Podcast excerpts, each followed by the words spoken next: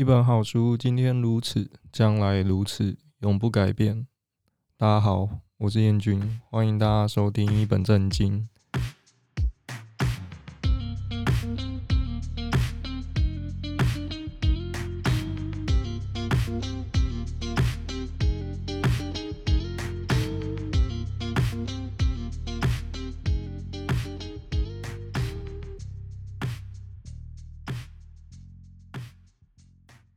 最近书城就是有跟台南的 Podcaster 做一些串联的活动，然后从六月十四开始，就是线上都可以收听得到。然后我们在八月二十一的时候也有一个 Live Podcast 的活动在正大书城，如果疫情的状况许可的话。就会在现场跟大家见面了。那分别是呃阿特茶水间，然后存心堂咖啡馆和瓦嘎里贡，当然还有我们一本正经这样。那不知道大家有没有就是收听过他们这几天分享的书籍？那我自己有听这样，从台南老屋到五条港，整个历史跟空间，还有分享，不管是美食、节庆等等，哇，非常的精彩哦。那今天这集也是延续这个串联的活动，那想跟大家也介绍一本跟。台南有一些相关，书名是《沙茶》，然后战后潮汕移民与台湾饮食变迁，是去年年底的时候由前卫出版的。当时刚出版的时候就很热销哦。那我自己看的时候，我自己觉得内容上是很精彩的。我自己是会比较习惯阅读这种论文格式的。写作啊，那不知道大家念起来是怎么样？那今天就是跟大家分享这本书。那这本书的作者是曾玲仪老师哦，主要是研究关于呃饮食文化啦，或者是日本日本史啦，还有一些台湾史。那来跟大家说说这本书的几个我觉得很有意思的看点好了。我算是一个比较土炮的人吧，因为我是一个客家人，所以我们家在用沙茶这方面的料理其实很其实不多，大部分就是只有吃火锅的时候会会用到。那所以我对沙茶就并不觉得它是我记忆中的那个味道这样子，但是。我觉得很有意思的一点是，我对汕头面这道料理倒是有一点兴趣，这样子，因为我以前就一直在留意这个 台湾的这些面类到底是怎么区分的，不太明确。那这是我对于这本书看到这个汕头相关的料理的时候，我有兴趣的一个一个点。那。我自己区分的方式呢，则是用他们店里面可以点得到什么其他的呃品相来做分类的哦。因为比如说像我喜欢的福州面，他们一定会有那个福州碗的那个汤，那再来是他们的面是会加一些红油，然后红醋，就是。他们说的那种傻瓜干面，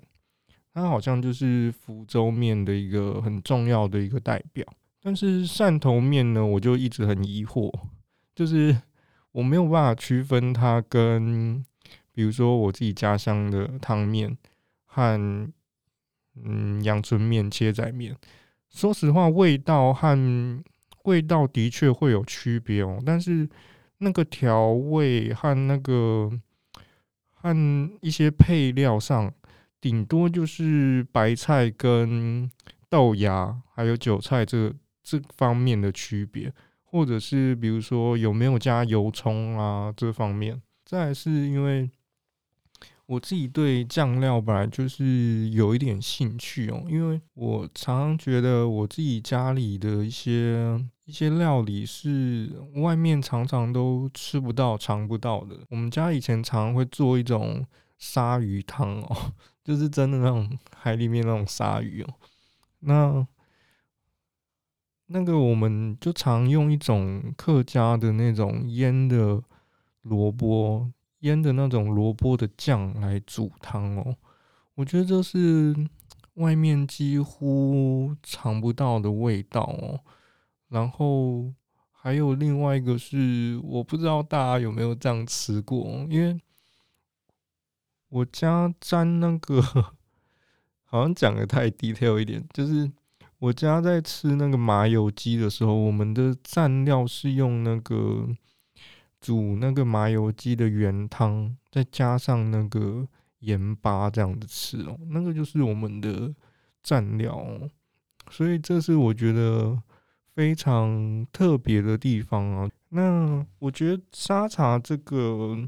这酱料，我觉得比较会留意它的可能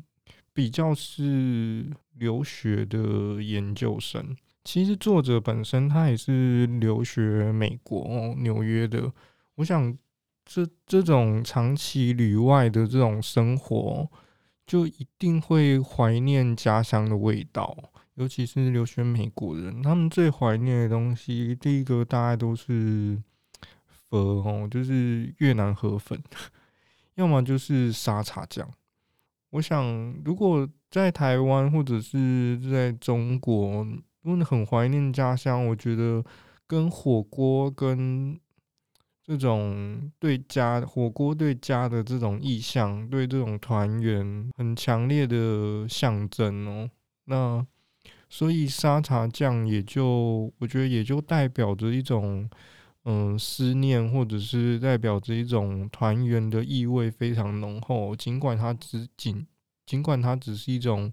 嗯调味的底味或者是蘸料，那这是我觉得这本书很有意思的另外一点哦。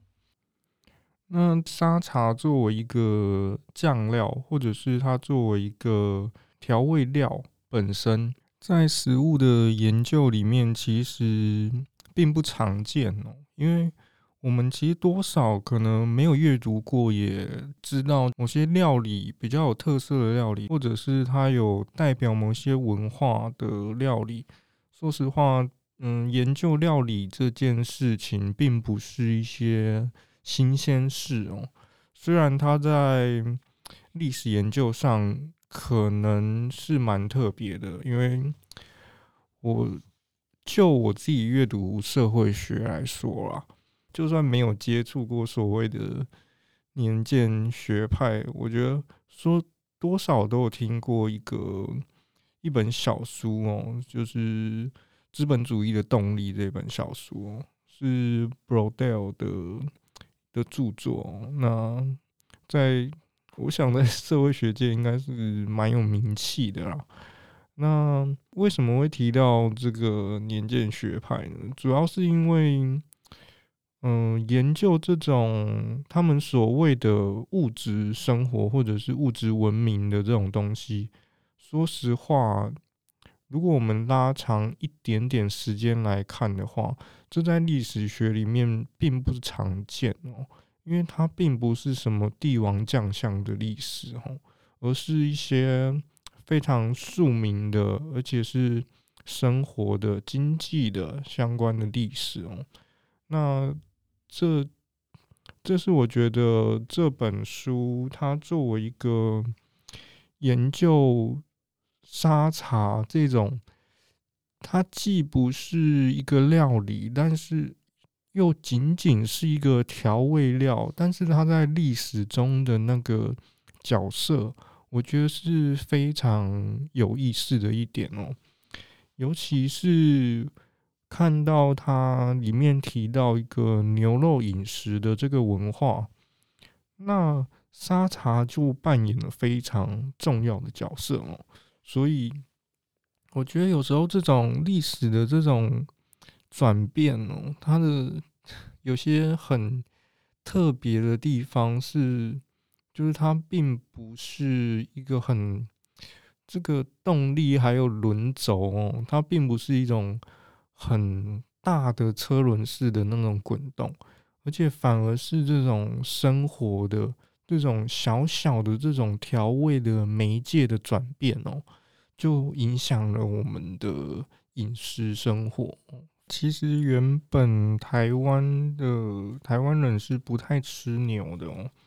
所以沙茶酱它这个酱料的诞生哦，其实嗯、和台湾的一些历史的演进其实是有很大的关联的哦，因为台湾是长早期是农业社会嘛，所以大部分人因为感念牛的辛苦，其实说实话，他们都不太忍心吃牛哦，尤其是家里又是务农的人，更是如此哦。那但是，其实日本人他们早期也是不吃牛肉的哦，但是因为他们后来实行那个明治维新的关系哦，所以牛肉这个东西，他们其实是。对他们来说是一种西方的这种现代化的这种饮食的方式哦，所以牛肉的饮食其实跟西方的文明现代性其实是连接在一起的哦。那台湾又是因为 虽然虽然在我听来，我会觉得有点吊诡啊，就是是反而吃牛牛肉会跟进步有关联哦，这是。当然，这是我自己素食者的角度啦，就是这我这是我觉得我们之所以要反思现代性的一个地方，也许就在这边吧。但是回过头来哦，就是在谈到这个牛肉的饮食哦，因为台湾也受到日本的殖民的关系嘛，所以他们其实就引进了那个厨烧，也就是。寿喜烧，那寿喜烧这类的这个类型的，就是用酱汁这种调味的这个火锅，是台湾人就是开始台湾的士绅，就是像它里面提到的吴兴隆啊，这这类的士绅，就他们有一些留日的背景哦。所以他们对于饮食这这方面，他们是比较能够接受外来的饮食，那甚至他们也对牛肉这个饮食比较不排斥哦。那所以因为这个这个缘故哦，所以台湾慢慢的才有就是引进一些牛肉，然后来食用这样子。但在当时其实都算是并不普遍啦，大概一九四零年那左右，一九四零年五零年那时候，其实说实话，牛肉的饮食都还是不普遍的。那沙茶酱大概是在一九六零年那左右开始的，也就是像它里面书里面提到的，像。赤牛排的沙茶酱，还有牛头牌的沙茶酱，大概都是在这些这个时间点左右开始出现的。因为沙茶酱它其实它的味道比较浓，就是透过腌制啊，透过嗯调味的方式哦，能够盖过这些肉的腥味哦，尤其是牛肉和羊肉这方面哦，所以。沙茶酱的出现，说实话，它对于台湾食用牛肉这方面，它是很重要的推波助澜的效果。那这点也是就是非常有意思的地方哦。跟大家聊聊那个屏东的火锅街哦，因为我自己是屏东人，但其实我自己是很晚才就是吃到屏东的那个。民族夜市里面的那个火锅街，因为它里面其实就有三间汕头火锅，那分别是新源、荣斌跟佳佳吧。那我们那时候去的时候，哇，好像就是每一间都是爆满的状态哦，所以我好像就是吃到了加价这样子。然后再来是，我觉得汕头火锅有一个很重要的特点是，他们都他们的肉都是那种现切的那种，那种算是温体嘛，就是比较新鲜的那种手切肉啊。所以如果大家可能比较喜欢汕头火吃汕头火锅的人，我想这一点也是很特别的一点。对，那它里面也有好像有谈到那个新源火锅，它里面一些独有的独有的食材，大家可以有兴趣的可以去看一下这样子。虽然现在是夏天哦，而且疫情时期哦，但是说实话，台湾好像一年四季大家都会吃火锅。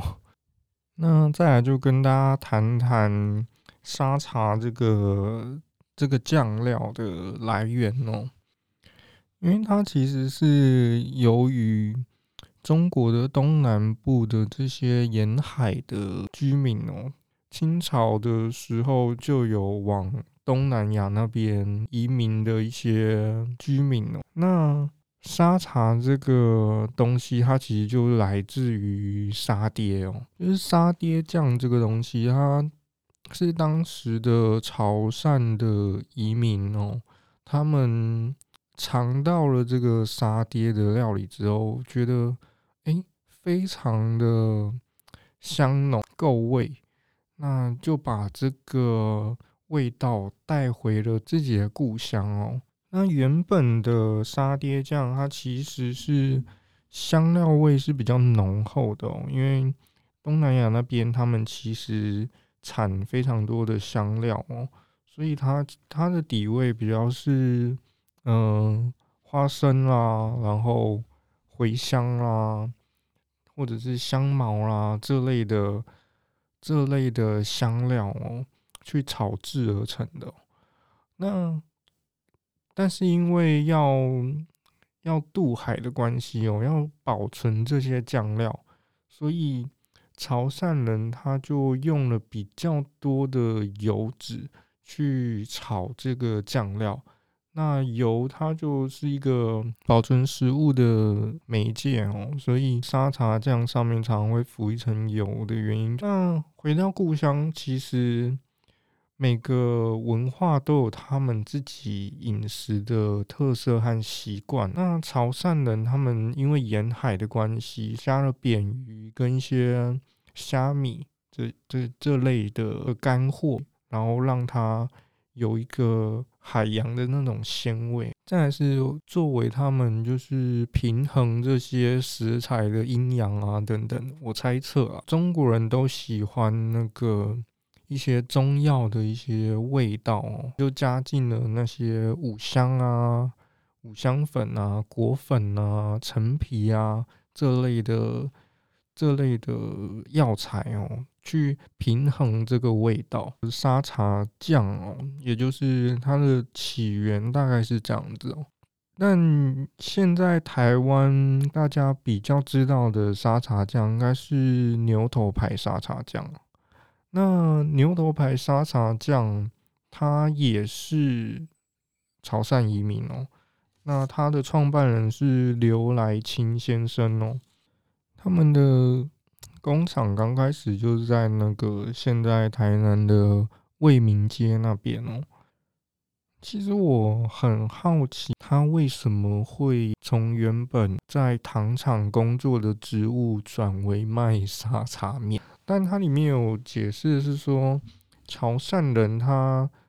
呃跟着国民党政府来台之后，他们常常就是被委派糖厂的职务哦，因为潮汕人他们本身自己的家乡就种植了很多甘蔗哦，所以他们比较擅长这方面的事物哦。来台之后接管一些糖厂的。植物哦，通常是潮汕人哦。那再谈到它的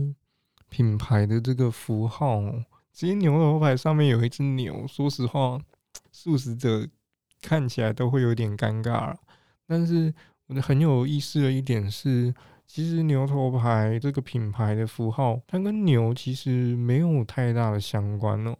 主要是老板和那个生勇牛奶糖做了一些连接哦，这个在书里面有提到，大家可以去看一下，还蛮有意思的。书里面其实是很大的一部分是田野的资料哦。我第一次吃台南的这个汕头沙茶火锅。并不是小豪走，而是瑞穗这间瑞穗沙茶炉吧。我印象中，那其实对我来说，他们的酱料对我来说还是不太适应的啦。因为对我来说，他们的花生的成分，嗯，比较高一点，所以呃，甜度也比较高，所以对我来说，我刚开始是很不习惯的。因为其实我们印象中的牛头牌的沙茶酱，它其实好像是没有花生成分的。因为我自己看了一下我的自己家里的那个素食的那个牛头牌的沙茶酱，它是它好像是并没有花生这个成分的。这一点我就不太不太知道为什么，就是他们后来去除了花生这个成分哦。那所以，我们尝到的牛头牌沙茶酱，它其实是咸味大过于甜味的。但是我们知道台南人都比较好甜嘛，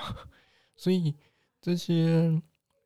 嗯，这些汕头的移民，他们和台南的饮食文化，我想多少也有一些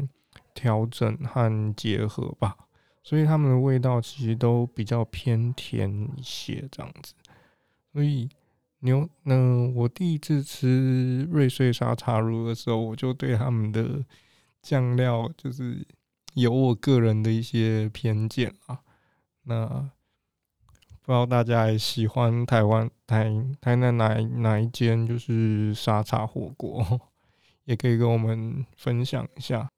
我。朋友非常喜欢他们的点是来自于，嗯，鱼册这个东西哦，也就是汕头沙茶炉，它其实有很多那个角类，就是鱼角啊，然后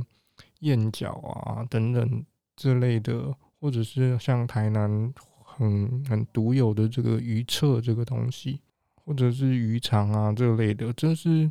汕头。汕头火锅，他们很独有的一些东西，因为他们就是沿海的移民嘛，所以他们对海鲜这方面，他们都有自己很独特的一些材料啊，或者是，所以这个是我觉得汕头的沙茶炉很很吸引人的地方啊。嗯，不管是外来还是本地的。这些人民，他们在生活中就默默的将某些文化做了一些融合。我觉得这也都是后来形成了所谓的台湾的独有的文化，也是因为我们杂糅了各种不同的文化的特色，或者是饮食的品味哦。那今天的分享就到这边，那也。谢谢大家收听，然后希望大家可以多多关注我们的频道，还有我们和其他三个频道——纯心堂咖啡、呃阿特茶水间、瓦卡利贡他们的频道的合作，这样谢谢大家支持，拜拜。